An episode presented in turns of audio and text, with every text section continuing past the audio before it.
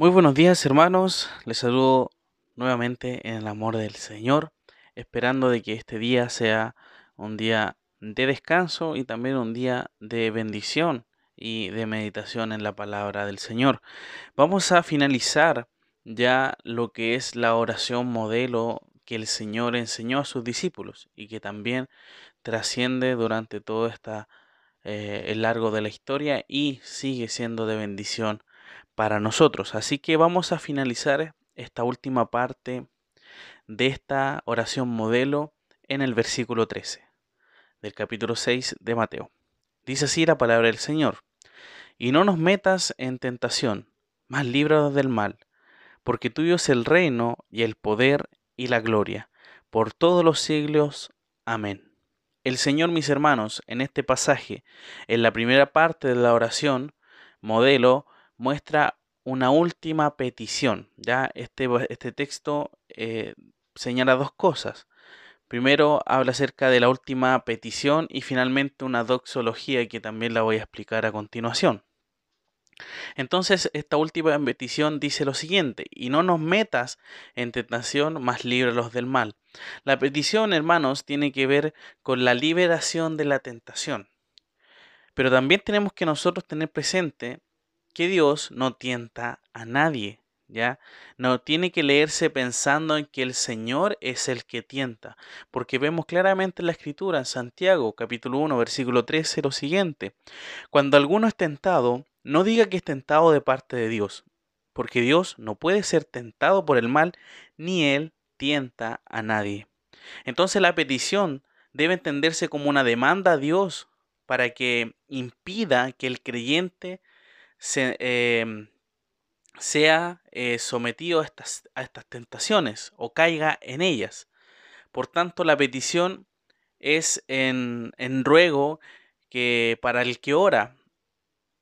Y vemos que eh, eso lo hace a Dios pidiéndole que sea librado de entrar a una esfera de, tentación que puede ocasionarle una caída. ¿ya? Vemos que y vamos a, ver quién es el que, el que guía o que, quién es el, el que tienta en realidad, no es Dios. Ya esta oración está implicada en que la persona que está orando le está pidiendo a Dios que no eh, pueda, eh, que impida que él caiga en esas tentaciones del enemigo. ¿Ya? Y vemos acá el Señor en el Monte de los Olivos instruye a sus em, discípulos a orar para no ser tentados, una idea que, a la que estamos viendo. Lucas 22:40 dice así, cuando eh, llegó a aquel lugar les dijo, orad eh, para que no entréis en tentación. Entonces vemos claramente que Él él le exigía también a sus discípulos que tenían que orar porque podían caer en tentación en cualquier momento de parte del enemigo. La frase líbranos del mal, mis hermanos, se traduce de igual forma como líbranos del maligno. Esta segunda parte de este, este texto. El maligno es un calificativo para Satanás. En la tentación, mis hermanos, el maligno procura hacer caer al creyente, y eso lo vemos claramente en la tentación que tuvo el Señor Jesucristo en el desierto, ya donde fue tentado o tratando de ser tentado en tres ocasiones, pero vemos que el Señor no pecó y no cayó en eso.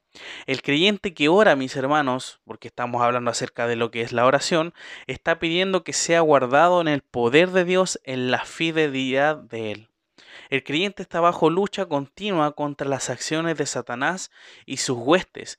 Efesios capítulo 6 versículos 11 y 12 nos dice que debemos vestirnos con la armadura de Dios. Dice, vestido de toda armadura de Dios, para que podáis estar firmes contra las acechanzas del diablo porque no tenemos lucha contra sangre y carne, sino contra principados, contra potestades, contra los gobernantes de las tinieblas de este siglo, contra huestes espirituales de maldad en las regiones celestes. Entonces vemos que el creyente está continuamente en una lucha contra Satanás, porque Satanás busca cualquier cosa para tentar y hacer caer al creyente. Pero el creyente debe orar en sus oraciones, pedir que el Señor le ayude a no caer en esas tentaciones, que obviamente, como les he mencionado, no vienen de parte de Dios, sino que de Satanás. Una de las armas, hablando en este contexto de una lucha, una de las armas que tiene el creyente contra el maligno es la oración. Finalmente, esta oración modelo finaliza en esta segunda parte de este texto que yo les dije que hablaba acerca de la última petición y también finaliza con una doxología. ¿Qué es lo que es una doxología? Es una exaltación o alabanza a la gloria del Señor.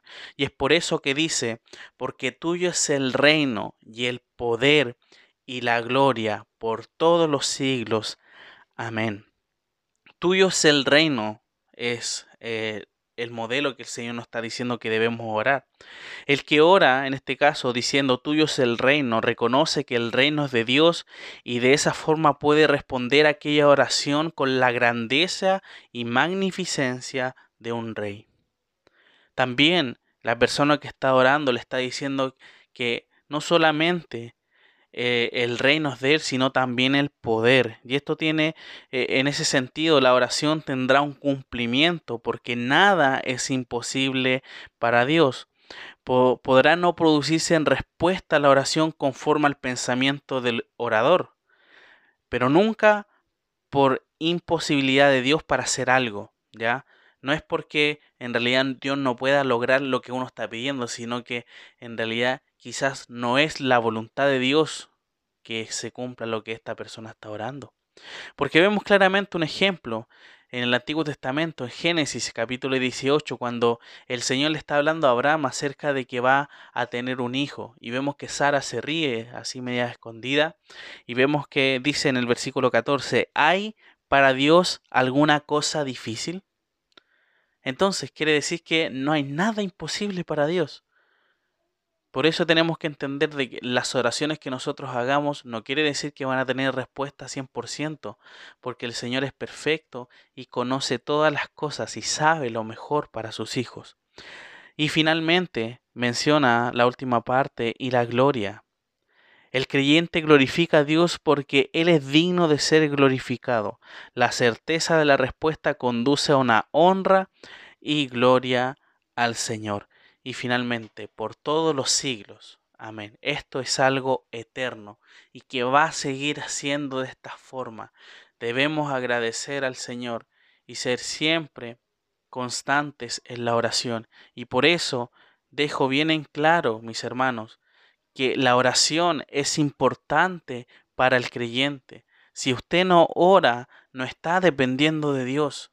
Si usted lo está pasando mal, es porque no está pidiendo la ayuda al Señor. Entonces, hermanos, todas estas cosas que quizás nos están sucediendo a nosotros porque somos muy dejados en lo que es la oración. Y necesitamos orar, necesitamos estar en contacto con nuestro Señor.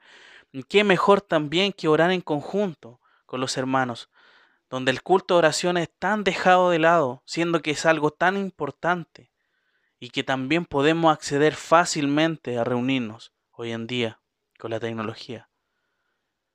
Que el Señor pueda trabajar en su corazón, hermanos, para hacerle ver realmente lo importante de la oración. Hemos tenido ya cinco eh, secciones de devocionales que hablamos acerca de oración, esperando que el Señor pueda obrar en sus vidas con todo esto. Finalizamos en oración. Dios eterno, nuestro Padre, en esta hora ¿Cómo no agradecerte? Porque en estos días hemos aprendido este modelo de oración. Ayúdanos a poder reflejarnos siempre eh, en esas conversaciones que tenemos contigo, sabiendo, nuestro Dios, de que tú eres todopoderoso, de que no hay nada imposible para ti. Ayúdanos, Señor, a poder siempre respetar tu nombre. Ayúdanos siempre a poder tener reverencia a Él. Ayúdanos a poder anhelar tu regreso, ya que sabemos que de esa única forma vamos a estar, alejados del pecado. Ayúdanos a ser obedientes a tu voluntad, a tu palabra. Sabemos que tú nos provees todas las cosas que nosotros necesitamos a diario, el pan de cada día. Sabemos que también tú nos perdonas y también ayúdanos a poder perdonar a los demás. Y finalmente, gracias porque Sabemos que tú siempre estás con nosotros en los momentos de dificultades. Ayúdanos a no caer en las acechanzas del diablo, donde sabemos que está como león rugiente buscando a quien devorar, a quien hacer caer. Líbranos de todo eso, Señor, pidiéndote, Padre, para que eh, estemos en cuidado, estemos protegidos, Señor, de estos ataques del enemigo. Bendícenos en este, en este día para que también podamos reflexionar bien acerca de tu palabra. En el nombre de Jesús te damos muchas gracias. Amén.